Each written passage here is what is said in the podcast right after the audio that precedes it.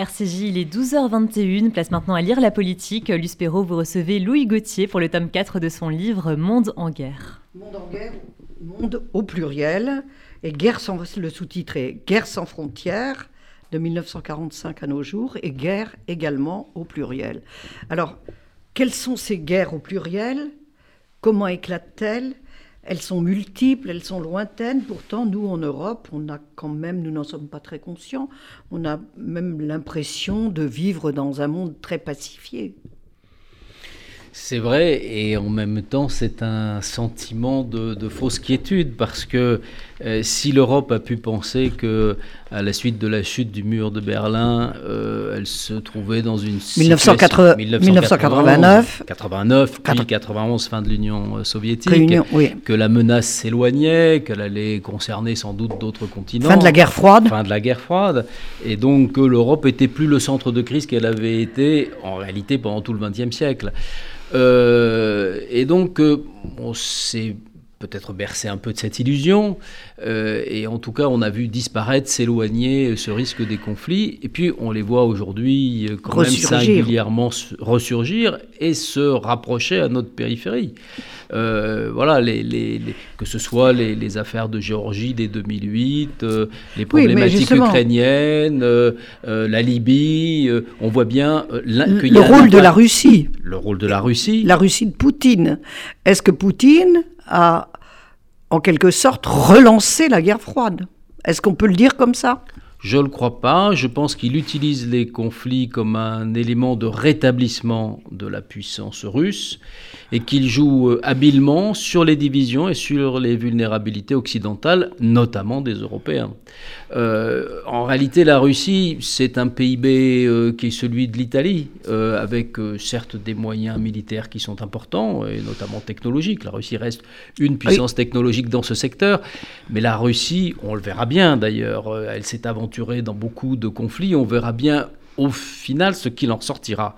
En revanche, ce qu'il en ressort d'ores et déjà, c'est-à-dire sur le court terme, c'est évidemment euh, une restauration de son influence internationale à travers ses actions militaires.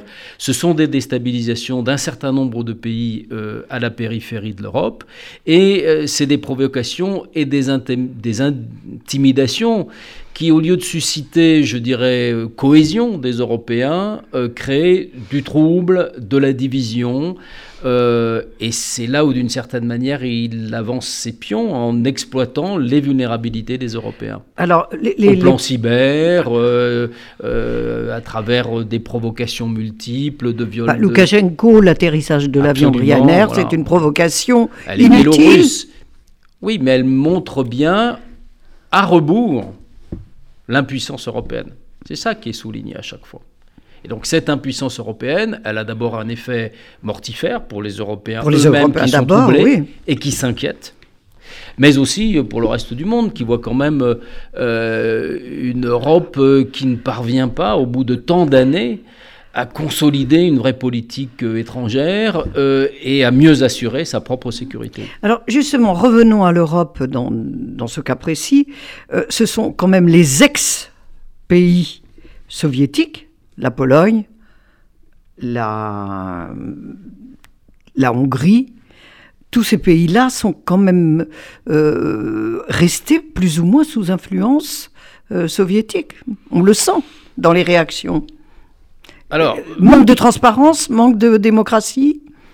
et, on cherche oui, en quoi ils sont vraiment européens. L'influence pour la Biélorussie, c'est évident. Pour la Hongrie, euh, la question se pose du rapport aujourd'hui euh, à Moscou. Pour la Pologne, euh, non. Ah. Mais, mais en revanche, ce sont des sociétés qui n'ont pas encore complètement achevé leur mue euh, au moment euh, du sortie de la guerre froide, on a pensé que l'itinéraire vers la démocratie, euh, l'itinéraire vers les valeurs européennes, le fait qu'elle rejoignait cette la liberté. européenne, la liberté se ferait spontanément. Et on voit que ce sont des sociétés qui sont troublées euh, par euh, cette évolution et avec évidemment un, travail à l'intérieur de ces sociétés qui sont justement utilisées par les Russes, notamment en jouant sur les mouvements les plus conservateurs, les plus populistes, et d'une certaine manière pour les éloigner, pour les retirer par rapport de la zone de la d'influence européenne. Oui, c'est clair. Alors, jusqu'à présent, euh, cette guerre froide, euh, ça se jouait aussi autour de ce que l'on appelait l'équilibre de la terreur avec les, la force nucléaire, les pays qui détenaient la bombe. Euh, donc, force de dissuasion, avait expliqué le général de Gaulle. Où en sommes-nous justement de cet équilibre de la terreur? Ben, On ne peut pas ramener comme... Parce que depuis Hiroshima, on n'a plus tellement peur. Hein oui, alors il y, a quand même, je dirais, l'interdit, euh, l'arme nucléaire est marquée d'un très fort interdit moral depuis Hiroshima, et par ailleurs, d'un point de vue stratégique, c'est une arme d'interdiction de la guerre, d'empêchement de la guerre, de dissuasion. En tout cas entre les grandes puissances, puisqu'on voit bien, et tout le livre le montre, qu'il y a une multiplication des conflits en dépit du fait que les grandes puissances ne se font pas directement la guerre entre elles, elles se le font par alliés interposés, par intermédiation euh, euh, au, moment de, de la guerre froide, et aujourd'hui elles interviennent dans de très nombreux conflits, mais elles évitent d'être en confrontation directe. On le voit bien quand, par exemple, c'était inimaginable euh, en 91 de penser que quatre membres permanents du Conseil de sécurité pourraient avoir des engagements militaires dans le même endroit, même sur le même théâtre. Euh, Syrie, Irak, la Russie, les États-Unis, la France, euh, mmh. le Royaume-Uni, et puis cinq puissances régionales qui aussi ont été sur ce théâtre se sont impliquées. Mais il y a des déconflictions qui évitent justement dans d'entrer en prise, d'éviter un clash euh, direct. Alors, j'en reviens à votre, à votre question. Donc, la dissuasion nucléaire a empêché l'escalade vers le conflit majeur, mais n'a pas interdit l'existence, hélas, de très multiples conflits euh, depuis 75 euh, ans. Alors, est-ce que la force de dissuasion joue un rôle stabilisateur? Il ne joue pas le même rôle qu'au temps de la guerre froide, où d'une certaine manière, on pouvait identifier l'équilibre stratégique ou l'équilibre international à l'équilibre nucléaire, au point même qu'on se livrait à des calculs presque d'apothicaire pour mesurer que ce soit dans la course aux armements ou dans les processus de désarmement, qu'un équilibre des arsenaux militaires soit bien maintenu entre l'Est et l'Ouest. Mais il n'empêche que si la paix est maintenue, une paix internationale, une paix mondiale, bâtarde, précaire, euh, euh, qui ne concerne pas tout le monde, c'est quand même, je le pense, grâce aux armes de dissuasion nucléaire qui, en faisant peser la menace du pire, rationalisent le comportement des grandes puissances, de la Chine, de la Russie, des États-Unis, des Européens. Et tant que euh, cette dissuasion continuera à fonctionner entre eux, on peut penser qu'il en sera ainsi. Mais on a basculé aussi dans un deuxième âge nucléaire, avec la prolifération de ces armes auprès de puissances régionales, et là, l'Inde, été le, prétexte quand même en Iran. Et, voilà. et là, on voit bien que autour de la question nucléaire, il y a un risque polémogène. Je sais que vous aimez euh, Luspero, Gaston Boutoul, on en parlait un peu avant. voilà la polémologie, ou en tout cas ce terme qui est prononcé. Alors, euh, cette Pax, euh, cette Pax America qu'on a tellement évoquée, parce qu'en en fait, c'était elle, c'est ce qui maintenait euh, cette paix un peu partout dans le monde. Euh, elle a dominé jusqu'à très récemment.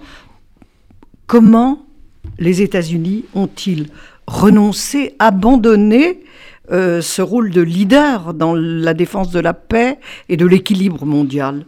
Alors je ne suis pas persuadé qu'ils ont abandonné l'idée d'être, sinon le leader, euh, en la tout cas d'être le premier et la référence. Bah, euh, mais effectivement, sous Trump, on peut se poser la question quand même. Mais pas sous Biden. Je pense qu'il y a une volonté effectivement de revenir à un rôle de chef de file. Euh, et, et, en tout cas d'assumer davantage la responsabilité internationale de la très grande puissance que restent quand même les États-Unis au plan économique, militaire, technologique, etc. Euh, ce qu'il y a, c'est que cette Pax Americana, euh, elle n'a duré en réalité que une vingtaine d'années, où là, les États-Unis appuyaient sur une puissance. Ils ont 45 à 75. Euh, oui, alors je, laisse la, guerre froide, parce que temps de la guerre froide, on est quand même dans un dans duopole. Enfin, il y a eu l'épisode de la baie des cochons quand mais même. Après la guerre froide, c'est clair que les Américains ont les mains libres, la Russie, euh, l'URSS a explosé, la Russie est, très faible, n'a pas... Euh, et donc les, les, les, les États-Unis et les Européens se retrouvent, je dirais, les mains libres, et en souhaitant d'ailleurs régénérer euh, le rôle des Nations Unies, euh, de la sécurité collective, les opérations de maintien de la paix, etc. etc. Ce qu'il y a, c'est que, euh, et puis, dans leurs opérations militaires, ils, peuvent, ils ont la certitude d'une supériorité militaire telle que personne ne viendra leur contester leurs actions. Alors évidemment, il y a eu un certain nombre d'erreurs non pas dans la lutte contre le terrorisme, mais dans les guerres qui ont été menées au nom du terrorisme, et notamment l'Irak, qui d'une certaine manière a fait chuter euh, les États-Unis. Et dans le livre, je montre bien que l'année 2008, elle est très caractéristique, parce qu'elle est à la fois celle bah, où le piège irakien se referme complètement, hein, la guerre n'est pas facile, et les Américains ne parviennent pas... Euh, bah, ils n'en sortent pas grandis. Ils ne s'en sortent pas grandis. En Afghanistan, les choses la même chose. d'où le surge. C'est la crise financière. Et la crise financière va d'une certaine manière déplacer euh, les rôles et les lignes parce que la Chine devient le premier créancier des États-Unis. Et 2008, c'est aussi la première provocation militaire russe avec l'Ossétie du Sud. Et, le début de la mise en place de ce plan de grignotage. En fait, les Russes n'ont pas les moyens de conquérir, mais ils ont planté et replanteront une épée dans les reins d'un certain nombre de pays pour retrouver une zone d'influence, pour faire reconnaître. Et là, les Américains eh bien, sont euh, en, situation de, défi et d'impuissance. Et donc, euh, c'est ça qui, d'une certaine manière, est le début de la fin de la Pax Americana. Et ensuite, elle est constatée bah, tout simplement parce que euh, les Américains sont, ont désormais un partenaire pratiquement à leur taille qui, est, qui est, la, Chine. Voilà. Et donc, et ça, euh, bah, les Américains doivent compter sur la Chine et donc ne peuvent pas se penser comme ils l'ont pensé euh, en 1991, qu'ils allaient être les seuls gendarmes du monde, avec des accompagnants qui étaient les Européens. Mais en même temps, si vous regardez d'ailleurs les choses, par exemple les rapports de la CIA de ces années-là, 90, mmh. euh, on voit bien que chez beaucoup de, penseurs, de chercheurs, mais aussi d'acteurs, pensaient que c'était une course contre la montre, que cette supériorité ne serait pas éternelle, d'où la volonté des Américains d'abattre très vite un certain nombre de cartes. Ce qu'il y a, c'est que, évidemment, ils se fourvoient, et ils se fourvoient notamment en Irak. Et en Iran maintenant Alors, L'Iran, c'est quand même le l'abcès de fixation actuel elle reste, un point de, fixation, euh, quand même très compliqué par euh, la politique euh, de Donald Trump.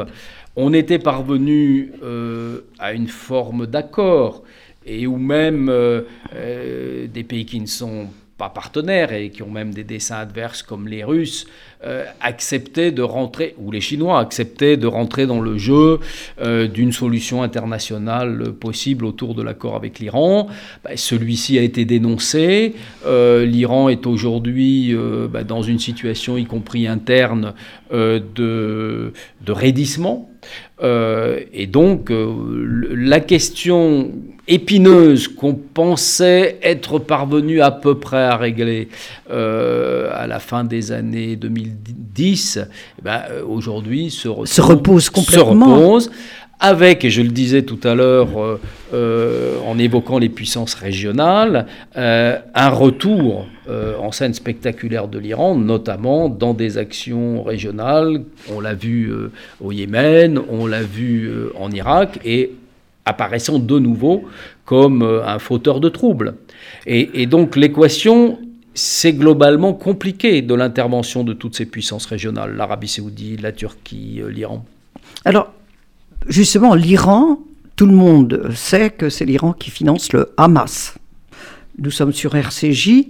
Comment pensez-vous que cela, peut, cela puisse évoluer, cette situation, entre, euh, après les accords d'Abraham, euh, le Hamas qui rebalance des roquettes sous n'importe quel prétexte? Bah, il y a deux questions. Hein. Il y a la question. Ah, bah, euh, c'est quand même l'Iran qui finance. a- Oui, mais voilà, alors si on est sur la question iranienne, il est évident que là aussi, euh, l'Iran joue ce rôle de fauteur de troubles, exporte à l'extérieur euh, de, de la violence. euh, parce que d'une certaine manière, c'est aussi un élément du bargain, du chantage. Bon.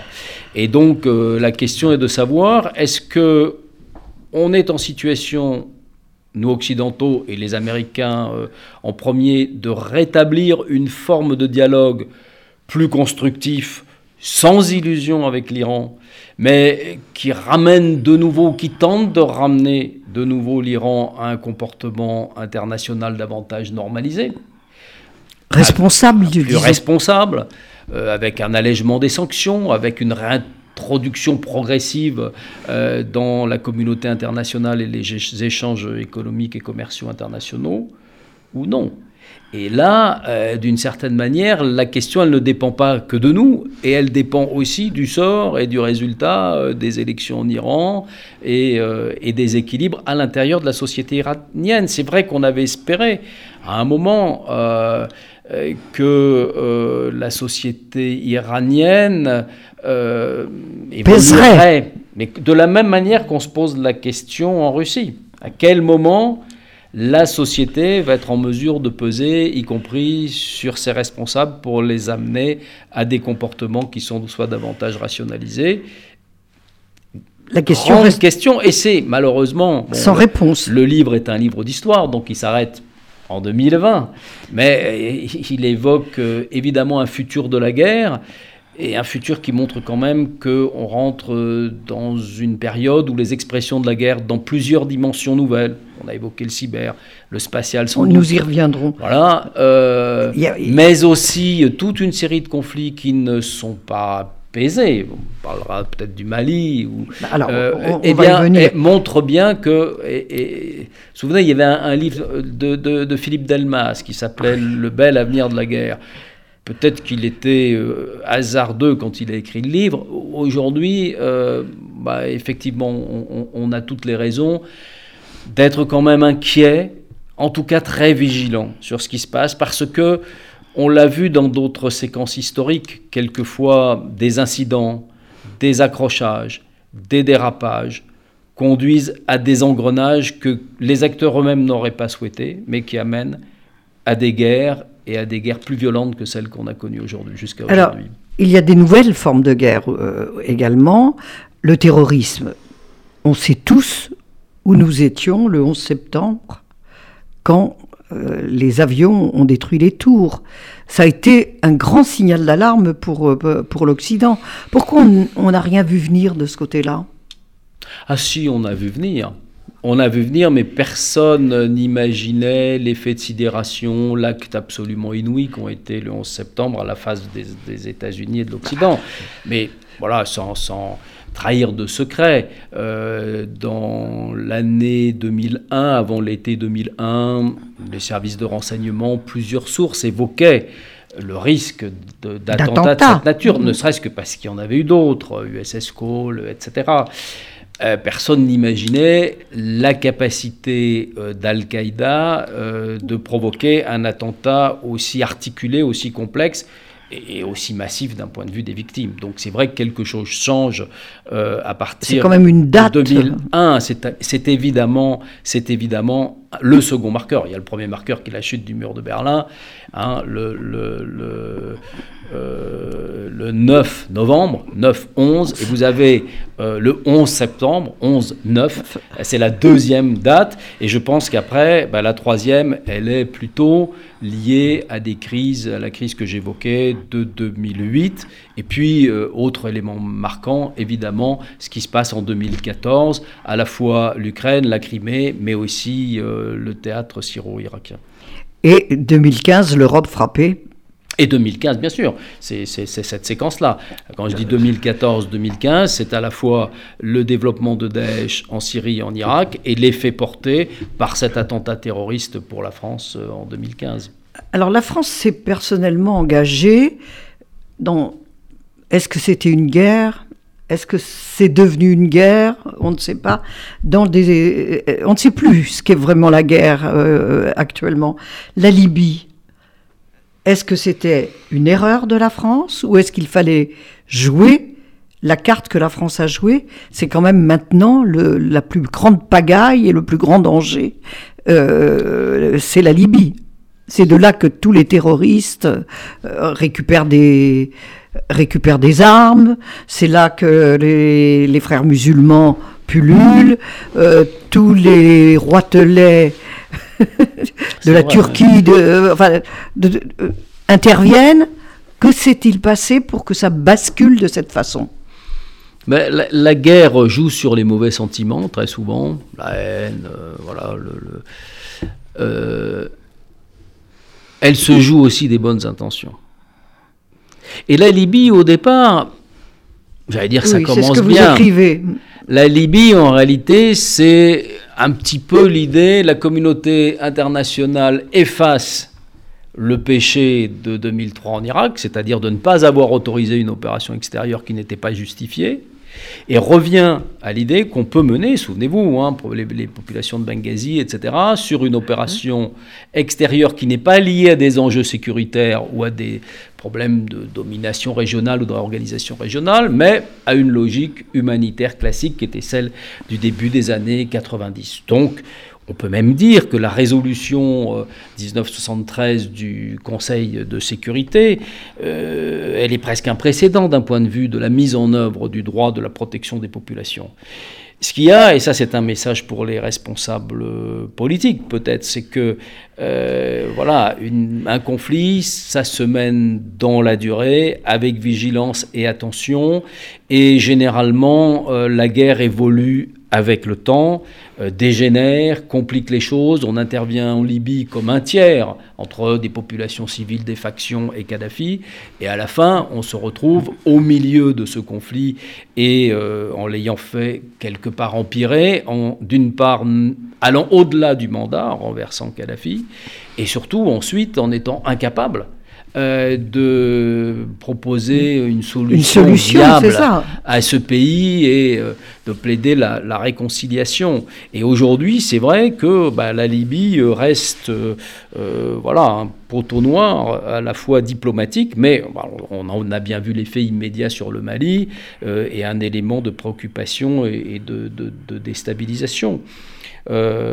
donc voilà, il n'y a jamais de, il a jamais de réponse, euh, a jamais de réponse simple. Et donc, euh, d'une certaine manière, la Libye qui était, qui se voulait euh, un, élément de rétablissement de la légalité internationale, est devenu va, devenir l'incarnation, sans doute symbolique, de tout ce qui a eu de plus, de pire ou de moins réussi dans les interventions occidentales.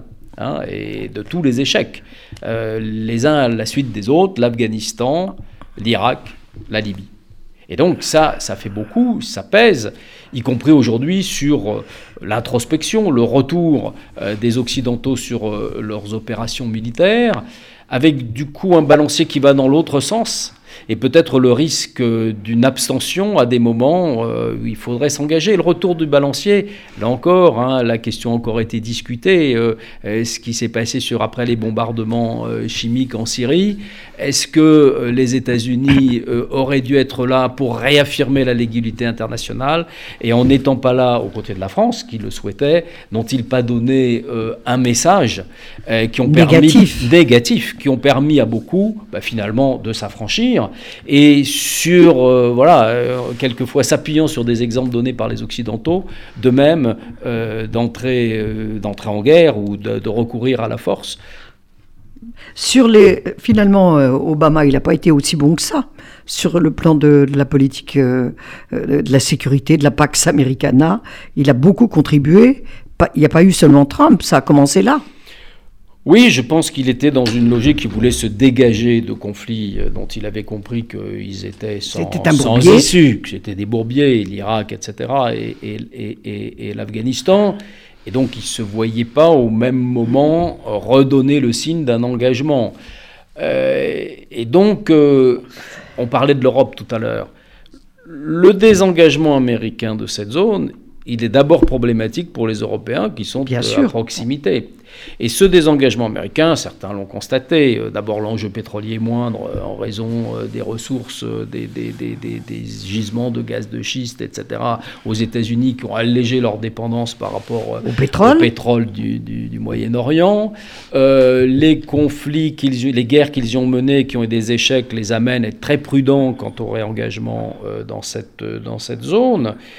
Et donc, du coup, euh, ben, les implications dans cette zone euh, qui sont intervenues à la suite de leur retrait euh, ou à la suite du sentiment d'une moindre implication, qu'elle soit russe, qu'elle soit séoudienne, qu'elle soit turque, qu'elle soit iranienne, elle pose évidemment un problème. Et ce problème de, cette agitation, de ces désordres, euh, évidemment, les, Européens sont davantage euh, à proximité, soit des effets immédiats de ces conflits, on l'a vu sur le terrorisme, on l'a vu sur les effets indirects de l'immigration, et on l'a vu aussi dans le fait que les Européens ne sont pas en situation de contenir euh, des puissances régionales qui euh, voilà, se hasarderaient dans des, dans des dessins euh, qui sont problématiques. Bah, on l'a vu par exemple dans l'impossibilité des Européens euh, de discipliner la Turquie à certains moments. Bah, voilà, les Européens sont, sont, Ça continue. Et ça continue, bien sûr. Alors, pour en revenir euh, justement à Obama qui décide de ne pas intervenir euh, en Syrie, est-ce que ce n'est pas lui aussi qui a donné, en quelque sorte par défaut, les, les moyens à Poutine de s'imposer dans cette région, là où il n'était plus? Ben, c'est ce que je vous dis. Poutine, c'est un joueur d'échecs. Il utilise les fautes de ses adversaires pour progresser. Il peut pas, il peut pas s'imposer de lui-même. Sa puissance n'est pas telle. Je l'expliquais tout à l'heure que voilà le PIB de la Russie, j'y reviens Il n'a pas encore complètement rétabli. Euh, non, mais je dirais, dès que l'occasion se présente euh, d'une faute, d'une faille, évidemment, il l'exploite. Et il l'exploite dans tous les domaines, du cyber, de la déstabilisation des sociétés, euh, de euh, écarteler l'Europe, euh, veiller à sa moindre cohésion, mais aussi sur le plan militaire. Et sur le plan militaire, la Syrie lui donne l'occasion d'un très grand, d'un spectaculaire rétablissement, notamment les premiers tirs de missiles de croisière russes, le fait que voilà, donc, il compte. Alors après, que ce soit, on le voit, on voit une politique classique hein, de la Russie de descendre dans les mers chaudes. Donc on voit bien le rétablissement d'une certaine ligne diplomatique russe dans cette zone. Est-ce qu'ils auront les moyens de cette politique? Je n'en sais rien. On peut se poser aussi la même question en Afrique, euh, par exemple en RCA. Euh, mais le fait qu'ils y soient, euh, en tout cas inéluctablement, complique la donne. Et ça peut leur suffire. Alors, nous évoquions la Libye, mais il y a aussi l'opération Barkhane, le Sahel quelles sont les limites euh, de l'intervention euh, euh, Comment voyez-vous la suite? Parce qu'on se rappelle de l'euphorie de la population malienne quand, quand François Hollande est allé et quand Jean-Yves Le Drian l'accompagnait au Mali. Maintenant, on a l'impression que ça se, délite aussi. Alors, c'est difficile de parler. Le président de la République a annoncé euh, sans doute une évolution euh, de, de, la position française. En tout cas, il y a un certain nombre d'actes qui ont été pris à la fois pour tenir compte euh, de la déstabilisation politique, vous en parliez dans le journal, euh, à la tête de, ce pays, et plus généralement euh, du repositionnement de la France. C'est la France, je, je, fais un, puis après on revient sur le Mali. Euh, elle n'a pas vocation à être une nation mercenaire qui plus est gratuitement pour des Européens frileux, ah donc qui se déchargent sur elle sans vraiment lui venir en aide. Bon, la solidarité européenne au Mali, elle, est symbolique, elle est purement symbolique. Absolument. Et on n'a pas non plus vocation euh, euh, d'être systématiquement là face à des États défaillants en, en Afrique. Alors, je reviens maintenant au Mali. Euh, l'intervention française, euh, voilà, il y a des interventions qui sont justifiées. On ne pouvait pas imaginer de ne pas intervenir euh, en Irak et en Syrie face à Daesh. De la même manière, je pense que la décision qui a été prise d'intervenir en 2013 pour stopper la descente vers Bamako des, des Katibas de l'ACMI était justifiée. Ce qu'il y a, et, maintenant on a toutes les leçons de multiples conflits. Quand une puissance tierce intervient, elle est un élément de la solution au départ. Et plus le temps passe, plus elle devient partie du problème, parce que son intervention elle-même est mise en cause, est instrumentalisée par telle ou telle partie, etc. etc. Donc, première phase, a réussi, éviter, euh, éviter la chute euh, de Bamako, éviter la constitution d'un sanctuaire euh, entre les mains de l'ACMI, un nouveau sanctuaire dans, dans, cette zone. deuxième étape, bah, une tentative de stabilisation, de passage de relais qui se fait mal vers la MINUSMA, vers le G5, que la France essaye de trouver des solutions autochtones. Et puis un pourrissement et, et un engrenage. Et donc, je l'ai dit dans un article du Figaro qui anticipait un petit peu des déclarations qui allaient être euh, prises, mais c'est qu'il me semble qu'il faut passer à une deuxième étape, à une troisième étape, et cette étape, elle est politique.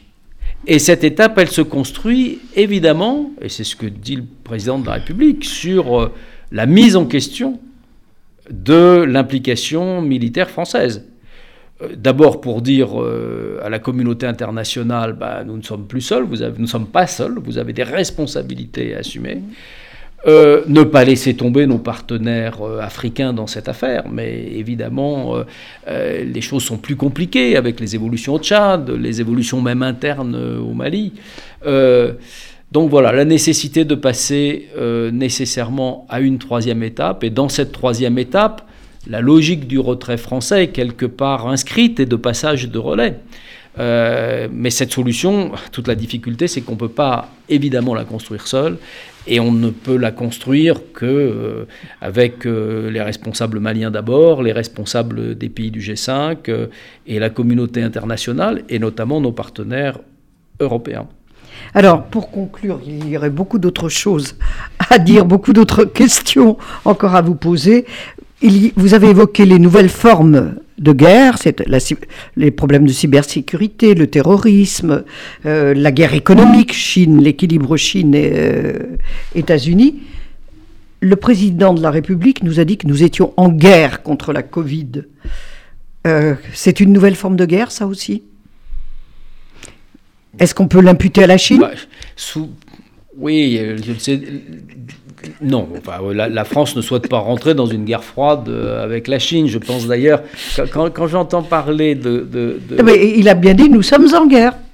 Sur la Covid. Oui, mais nous sommes en guerre, et c'est ce que j'allais dire, de la même manière que quand on a dit, quand Manuel Valls avait parlé, nous sommes en guerre contre le terrorisme, il ah. voulait justifier la mobilisation générale contre de la population contre le terrorisme, ou là la mobilisation générale contre la Covid. La Covid, bah, d'abord, c'est un enjeu euh, scientifique, c'est un enjeu de santé publique, mais là où vous avez raison, Luce, c'est que aucun conflit depuis la fin de la Seconde Guerre mondiale n'a eu de telles conséquences, sur l'ordre du monde bah, que cette épidémie.